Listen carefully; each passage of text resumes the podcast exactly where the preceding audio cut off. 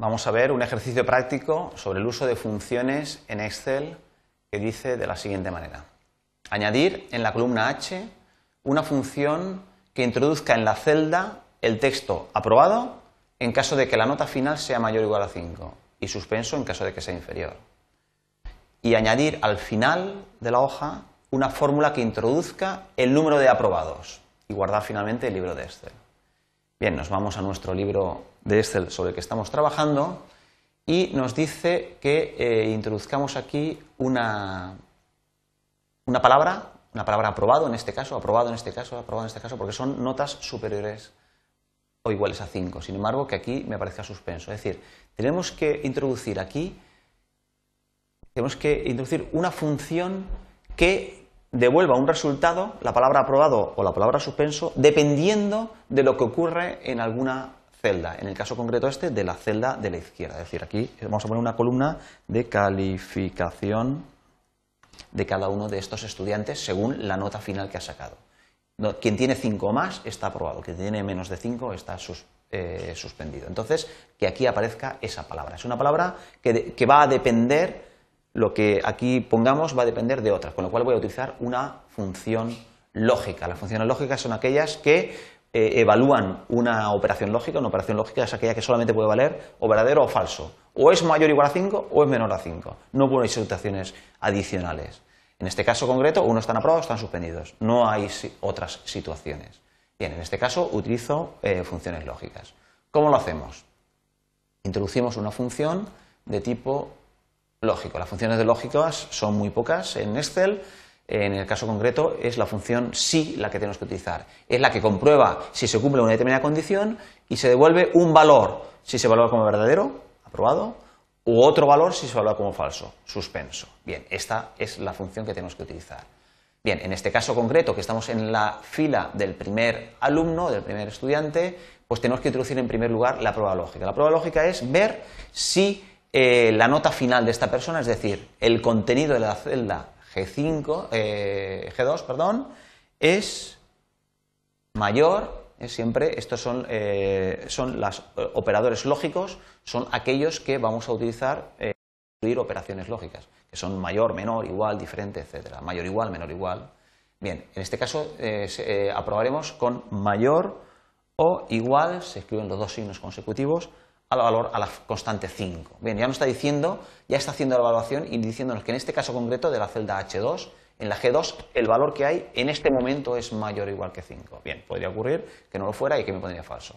Bien, aquí tenemos que decirle qué tiene que escribir en la celda o qué tiene que hacer, eh, qué valor tiene que poner. Es un valor, nos dice un valor texto fijo que es aprobado. En el momento que damos Pasamos al siguiente, vemos que eso es una variable o una constante eh, de tipo texto. Por eso nos pone entre comillas. Si no, pues está suspenso o suspendido.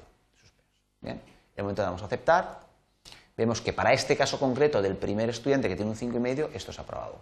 Bien, repasamos la construcción de, lo que hemos introducido en esta, en esta celda. Es una expresión que contiene solamente una función, la función sí, y vemos que tiene tres argumentos separados por punto y coma. Primer argumento, la operación lógica. G2 es mayor o igual a 5. Segundo argumento, aprobado. Lo que vamos a poner en la celda en caso de que el resultado de esa operación sea, eh, verdadero. Y el, y el tercer argumento es suspenso. Si no se cumple esa condición, lo que se va a escribir. Bien, en este caso es aprobado, pero vemos que estamos haciendo una referencia relativa a la celda de la izquierda. Es decir, que esta misma función es la que me va a servir para todo el resto de, eh, de, de celdas. Todas estas celdas necesitan evaluar si está aprobado o suspendido la celda de la izquierda, el contenido de la celda de la izquierda, con lo cual, verdaderamente, esta misma fórmula que nosotros hemos introducido aquí es la que nos vale para todas ellas, con lo cual nosotros expandimos este patrón de relleno hacia abajo y se copiará el contenido de la expresión, con lo cual nos dará la calificación de cada uno de los estudiantes. Bien, dice el último, el último apartado que calculemos al final de nuestra hoja el eh, número de aprobados, es decir, el número de personas que aparecen aquí con aprobados. Bien, queremos que lo calcule Excel de una manera automática. Yo podría contar y veo 1, 2, 3, pero bueno, yo después puedo modificar el Excel y yo quiero que esa cuenta del número de aprobados eh, este sea siempre conforme a la construcción de la hoja. Y entonces aquí pondríamos aprobados y queremos en esta celda de la derecha, en esta celda, introducir una función que sea capaz de eh, contar el número de aprobados. Eh, lógicamente, eh, esta función va a ser una función de... pues va a ser una función estadística que es la función que va a contar, que va a ser capaz de contar. Si yo no sé, no sé de qué tipo es, yo las utilizo, pongo todas y digo una que sea capaz de contar.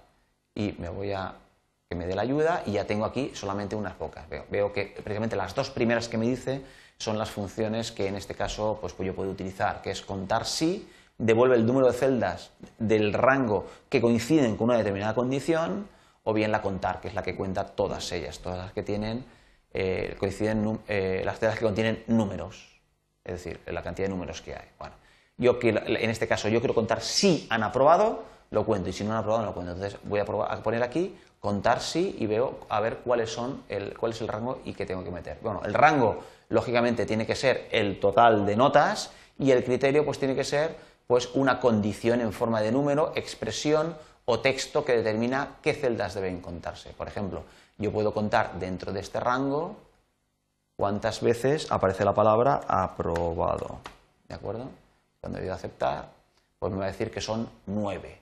Lógicamente, si ocurriera que este 5 yo me confundí en lugar de un 5 es un 0, lógicamente esta última persona, Blanca Martínez, en el momento yo valido, no va a ser un aprobado su calificación, va a ser un suspenso y automáticamente el número de aprobados va a ser de 8 en lugar de 9 que teníamos antes. ¿De acuerdo? Son 9 y yo incluso aquí podría decir presentados, presentados. Entonces, lógicamente aquí utilizaremos la función eh, contar, eh, no contar sí, la función contar a secas, que es la que nos devuelve, eh, cuenta el número, de, el número de presentados, es decir, el número de personas que tienen una nota. Entonces diríamos, por ejemplo, en este rango, todos aquellos que tienen un número, el número de, documentos. Entonces aceptamos y nos dice que hay 15. Es decir, hay 9 aprobados de 15 presentados, lo cual constituye el ejercicio que nos habían propuesto.